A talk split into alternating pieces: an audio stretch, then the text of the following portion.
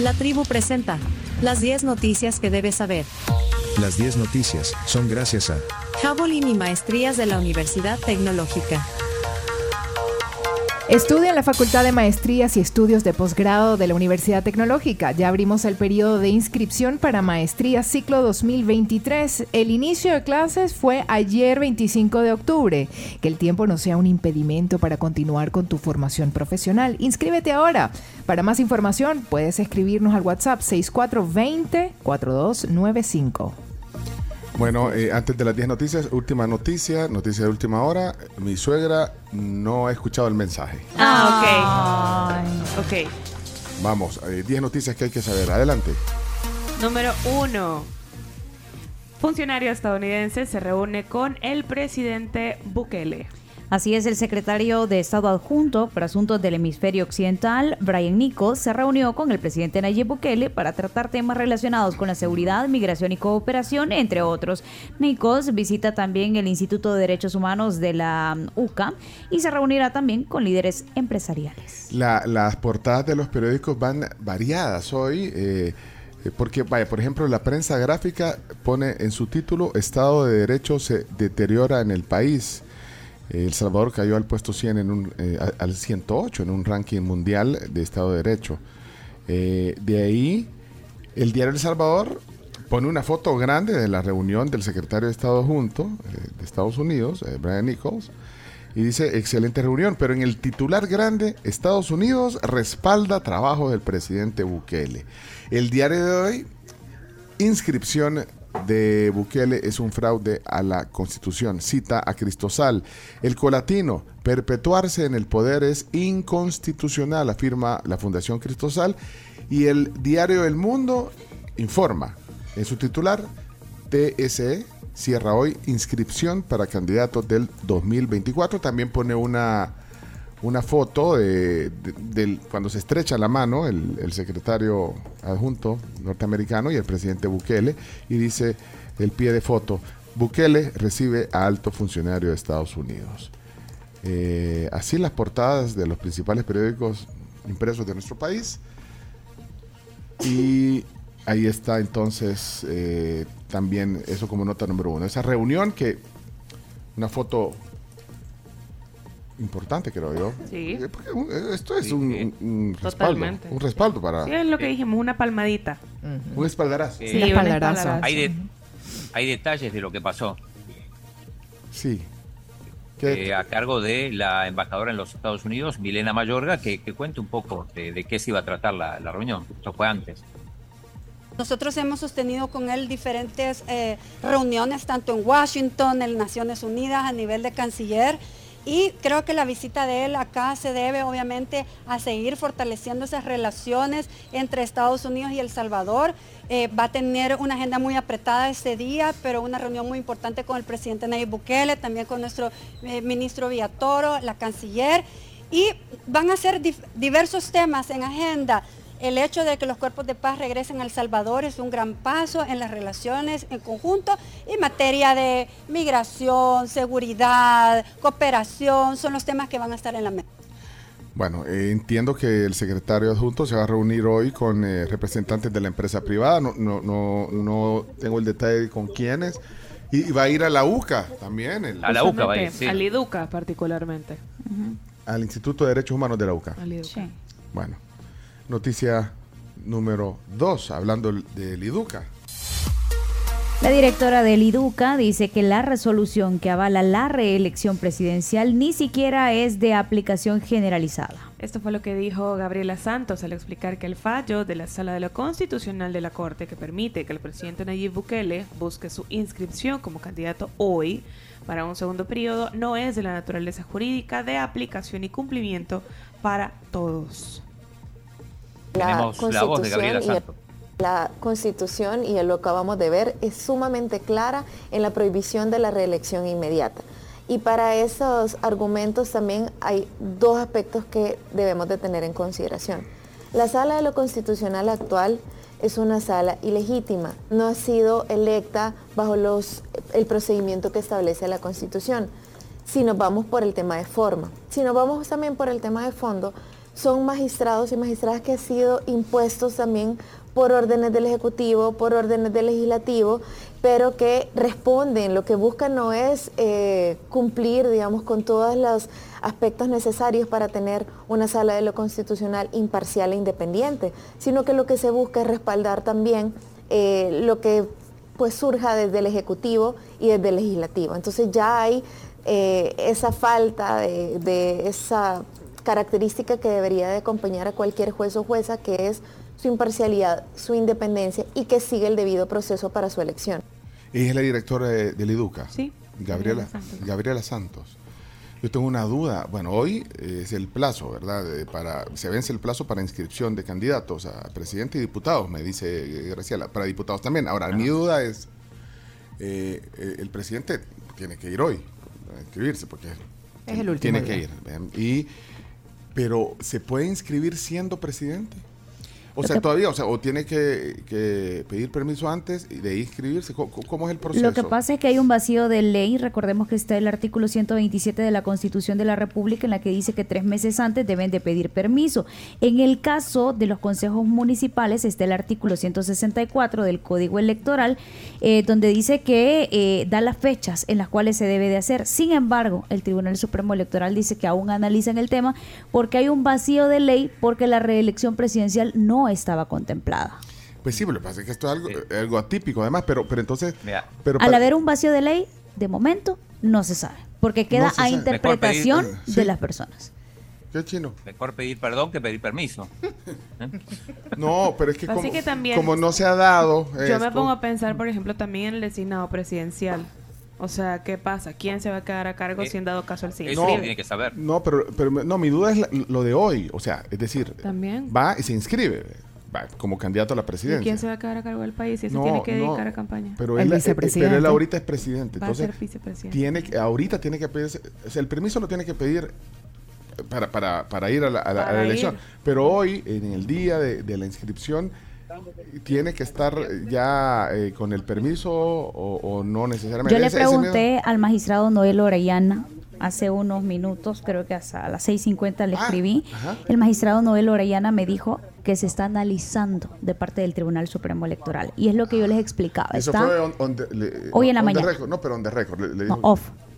y usted lo está diciendo on the record. Pero no tiene Ya- nada de no malo. te- pero le- no, no te va, no te va a Pero contestar es que si no, no me van a creer. Ah, Mejor lo digo. No tiene nada de malo, además no es secreto, que se tiene que analizar porque hay vacíos de ley. Lo que pasa es que no sé cuánto tiempo tienen analizando eso en el Tribunal Supremo Electoral. O sea, porque... Bueno, hoy se le acaba el tiempo. O sea, Pues se le acaba el entonces, tiempo hoy. eh, te van a Pero lo que ocurre es que tiene que estar dentro de la Constitución y dentro del Código Electoral también. Es decir, era necesaria una reforma, porque recordemos que esto se basa en una interpretación auténtica de la sala de lo constitucional actual. Y tiempo tenían para hacer los Entonces- a mí me, queda una duda. Eh, siempre esto de, digo, yo, yo soy nuevo en el tema de la política, no entiendo Sí, mucho. sí. Esto de, de- de abrir la inscripción hasta las 12 de la noche, ¿es habitual el último día o es una excepción que se está haciendo? Se ha hecho hasta una prórroga con el DUI chino. Entonces, sí, hay procesos en los que el Tribunal Supremo Electoral se puede tomar la atribución de extender plazos. Pero Vale. es la primera vez que pasa, Chino. Si esa era Vaya. tu pregunta. Sí, Es la primera vez que pasa. Hay extensión de diferentes procesos, entonces ahí en ese caso queda abierta. Bueno, ahorita eh, ahí está el Tribunal Supremo. Desde O sea, sí se puede, en aquí- realidad. desde aquí vemos el Tribunal Supremo Electoral con los binoculares de- del chino. Y está trancada la- las adyacencias hoy también. Ah, no sé. Si alguien nos, nos dice si hay alún... Las adyacencias, pues ya que elegante hablan en Venezuela. Ay. Bueno, vamos a la noticia eh, número ¿qué? Tres. Número Eh, 3. número 3. Tres. Adelante, vamos. Nuestro tiempo inscribe a su fórmula presidencial y llama a no tener miedo al oficialismo. Luis Parada y Celia Medrano, la fórmula presidencial del partido Nuestro Tiempo, inscribieron su candidatura este miércoles por la mañana en el Tribunal Supremo Electoral. Habló Luis Parada. eh, ahí, ahí, Así en- es. Sí, ahí en, en- en la fachada de- del Tribunal Supremo Electoral. Tengo entendido que el presidente actual todavía no ha presentado su solicitud de inscripción. Entonces, eso, No. esa afirmación que se puede hacer ahora, que es nada más una suposición, no la vamos a poder saber sino hasta en el momento en que los magistrados emitan su voto. Así es que hay que darles la oportunidad de que lean ese escrito, Ese escrito fue elaborado por un jurista de verdad. ¿Quién sabe quién es un jurista de verdad? ¿Quién sabe quién, a quién le ha llamado el actual presidente de la República un jurista de verdad? A mí. Ah, presidente de la República se refirió a mí como un jurista de verdad. Y yo, yo redacté ese escrito con colaboración de dos juristas salvadoreños que me dieron algunas ideas excelentes, con los que hemos conversado bastante sobre temas constitucionales. Pero es un escrito contundente. Entonces esperamos que los magistrados de verdad, y ahora les hacemos instancia, a que estudien, analicen detenidamente ese escrito porque ahí están las bases en que ellos tienen no solo el poder, sino que la obligación para tomar su propia decisión sobre si inscriben esta candidatura. Qué buen dato te tiraste, pero nadie preguntó. Eh, no sean así. Cho- eh, chomito. ¿Cómo, cómo pones ¿Cómo eso? es eso para.? Que ese era Gustavo Cerati. Era de ser a ti, con inteligencia artificial. Chomito, andas jugando con inteligencia artificial, Chomito. ¿Eh? Qué buen dato te tiraste, pero nadie preguntó. Qué malos son malos, Mira, son malos. Chomito, deja de estar jugando con inteligencia artificial, Ah, por pues, favor. ya no, vaya. Vaya, sí, sean. Déjenme ser. Y estamos en las noticias. Y son Sean las 7:45. serios. Pasamos a las serios. 4. Noticia número 4. Arena y Vamos terminaron de presentar sus candidaturas a diputados ayer. Seguimiento al anterior. Sí, tenemos audios, ¿verdad, Chino? Sí, eh, solo Pencho, prepárame el audio de Moisés Urbina, vos ya sabes Ah, cuál, vaya, después de sí, la sí. declaración de Carlos Sade, de Arena. Dale.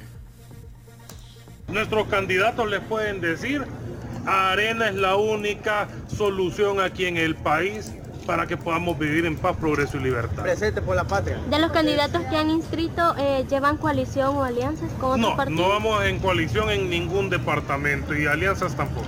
¿Cuántos aspiran? Yo ya he dicho en, entrevistas anteriores que nosotros estamos eh, aspirando a entre 25 y 30 diputados para la Asamblea Legislativa. Carlos, ¿No cree que está soñando un poco alto? Sí, se le pasó la mano, me parece. Chino. No, pero digo, pero si vos ves las encuestas, Háganse Sí. cargo. Bueno, vamos a la siguiente. para, no, no, para. Y Ah, ah. Claudio Ortiz también eh, otra vez fue a inscribir. Llegó eh, también, vamos. eh, llegaron en. Sí, en- a vamos. Llegaron. Sí, Claudia ya estaba inscrita, pero llegaron a escribir más. Ah, bueno, y habló Claudio Ortiz. Sí, sí, sí. Estamos participando, hemos inscrito, finalizado el ciclo de inscripciones este día en los departamentos de San Salvador, La Libertad, Santa Ana, La Paz y San Vicente con 33 fórmulas de personas que han pasado un proceso, a quienes el partido de un inicio le pide antecedentes penales, le pide credenciales, le pide solvencias para garantizar que es la oferta más más apropiada, la oferta más proba para el pueblo salvadoreño. Nuestra plataforma legislativa está centrada en, en volver la mirada a aquellas condiciones económicas, aquellas condiciones de bienestar y de dignidad que el pueblo salvadoreño se merece. Estamos al lado de los más desprotegidos, estamos al lado de los más vulnerables, estamos también para trabajar, para evitar que se sigan extrayendo recursos públicos por medio de prácticas de corrupción y falta de transparencia. Bueno, ahí estaba. Alguien no se puso al medio, ¿se dieron cuenta? Sí. Al final del audio. Ah. Sí. Cueque, cueque. Sí. Es que Claudia se puso un costado y, y le hicieron sonar la. Sí, chiste de las cámaras de la tribu. Miren, eh, eh, aquí están las defensoras de Chomito. Dice, dejen ser al Chomito. Raquel, manda un saludo. Dejen ser al Chomito. Gracias, Raquel. Bueno, vamos a la noticia número 5.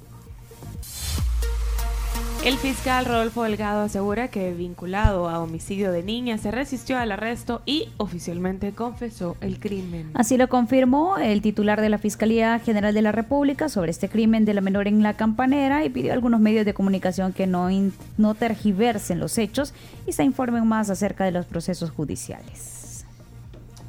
Que algunos medios de comunicación de manera tendenciosa han empezado a circular una serie de rumores que han causado algún revuelo mediático entre la población salvadoreña.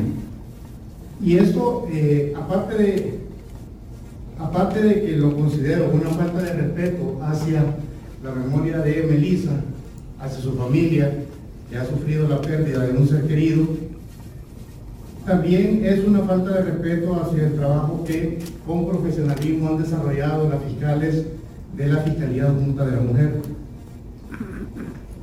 Ya que eh, no solo es una información vaga, eh, tendenciosa, que se apoya en, en mencionar medias verdades y consideramos que en ningún momento describe todos los actos de investigación que con profesionalismo han desarrollado los fiscales y agentes investigadores de la Policía Nacional Civil y que nos llevó a la detención de Edwin Alvarado Lazo.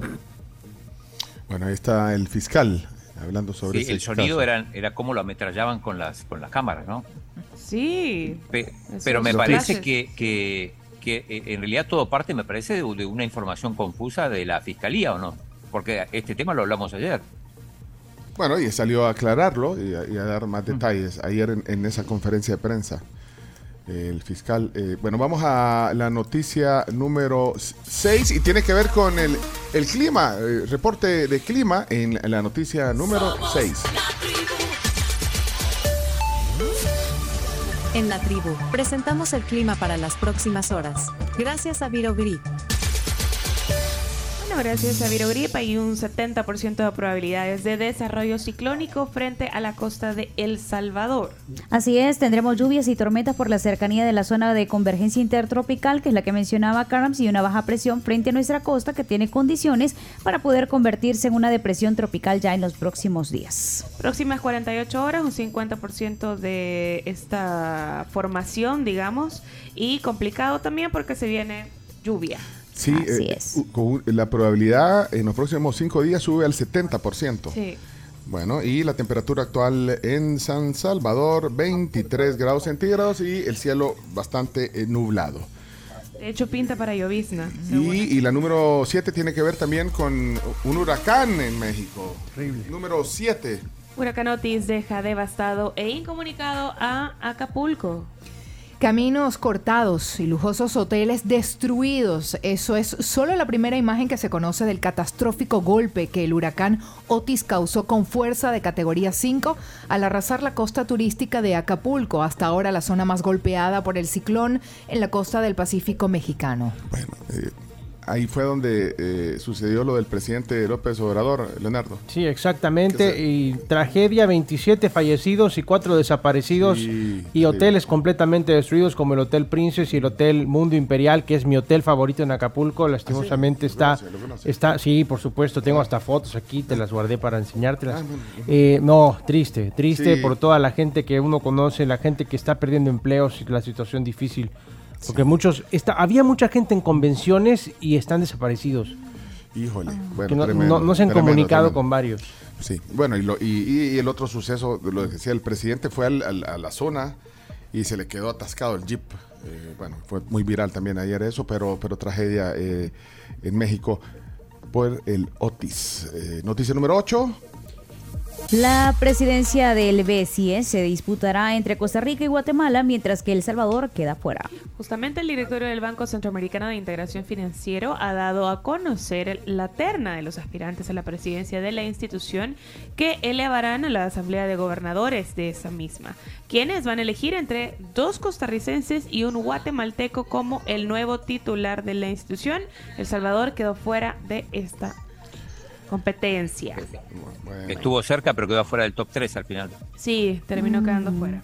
Pa- parecido al surf. Y pareció a los panamericanos, sí. Noticia número 9, muy viral ayer también. Nuevo tiroteo en Estados Unidos deja 22 muertos hasta el momento. Así es, al menos 22 personas han muerto en un tiroteo en Lewiston, en el estado de Maine, en el noroeste de los Estados Unidos, mientras el sospechoso fue identificado como Robert Card. Se encuentra aún a la fuga, según los medios locales que citan a las fuentes policiales. La cadena CNN ayer decía que eran al menos 60 personas heridas. La noticia número 10, primera candidata de Miss Universo ya partió de su país hacia El Salvador. ¿Quién es ella?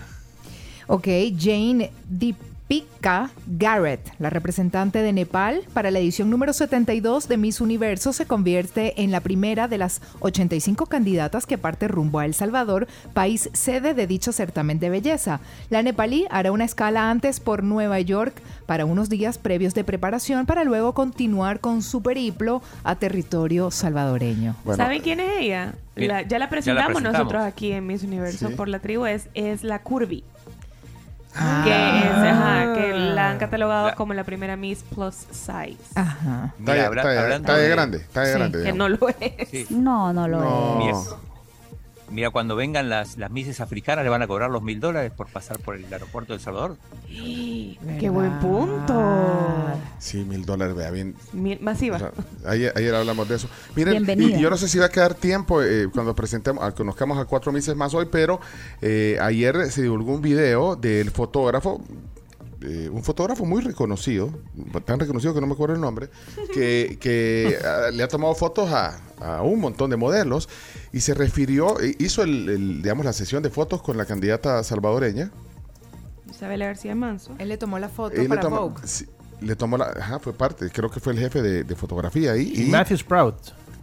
Matthew Sprout se llama. No, eh, el pero- que dijo, el que dio las declaraciones fue otro. Bueno, pero esto es lo que dijo, esto es lo que dijo. Former Miss Columbia Universe, remember? Ella, ella luce como la anterior Miss Colombia, dice. eh, ¿Recordás? Y, y de ahí El fotógrafo que descubrió a Kendall Jenner opina sobre Isabela García Manso.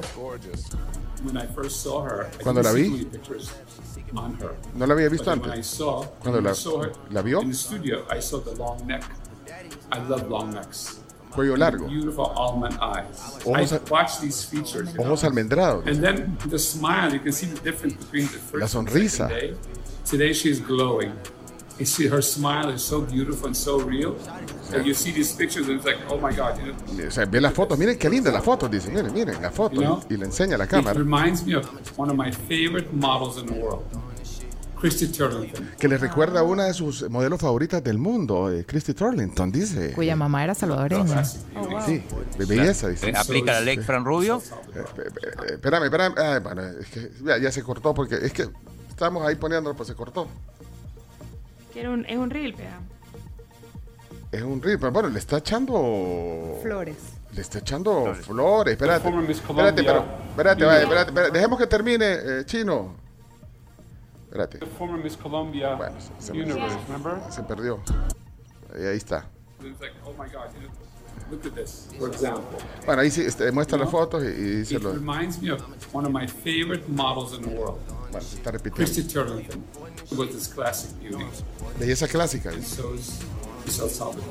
Uh, she has great personality and determination. Tiene una gran personalidad y determinación. Le gritaba en la sesión, dice. mad at me, but she gets mad at herself and she comes back. Pero no se enojaba porque se volvía eh, That's how I can tell it. perfecta para la foto, dice. Bueno, Dice que se enojaba con ella misma, o sea, se, se, se exigía. pero él le gritaba. Ajá, por eso, Es que los fotógrafos, gritaba. los fotógrafos, le, pues sí, me imagino que cuando están en la sesión, ¡vaya, dele, sonría! eh". Dame Eh, más, así, así dame te dicen más. los fotógrafos. Sí, te dicen, dame Sí. más, dame más. Ah, sí. Sí. Bueno, hasta aquí las 10 noticias que Eh, hay que saber. no, solo una cosita más. eh, ¿De qué nacionalidad es la actual reina ah, del mundo, la Miss Universo? De Estados Unidos. Ajá. ¿Dónde fue la sede de donde se coronó Miss Estados Unidos? En Estados Unidos. Ok. Listo. Sí, ya entendimos. Eso es, tu, eh, eso es tu silogismo, chino. Vámonos a. Mensaje no. García. Bueno, puede ser, si cualquiera puede ganar. Vámonos a la pausa, ya regresamos. Vienen los deportes. desde Chile, con el chino. Miren, en acá en DRL ustedes pueden hacer crecer mucho más fácil sus ahorros. Aperturen su depósito a plazos, van a obtener una tasa buenísima del 8% a 360 días, un interés muy competitivo en el mercado. Y si ustedes quieren más información al respecto, 7747-2575 de acá en DRL. Ahí están diciendo que por qué no hizo la sesión de fotos aquí en El Salvador. Es que la hizo en Nueva York. Vean, la- la- En el centro histórico. Sí, en quizás Jo- hubiera en- en podido. En Ayer Serén. anduvo en el centro En el histórico. Tazumal. Ayer anduvo en el centro histórico. ¿Quién? Isabel García Manso. está, aquí. Sí, entiendo que está acá. Porque ayer subieron un ¿en ayer subieron un video en el que ella da la bienvenida a El Salvador. Regresamos con más.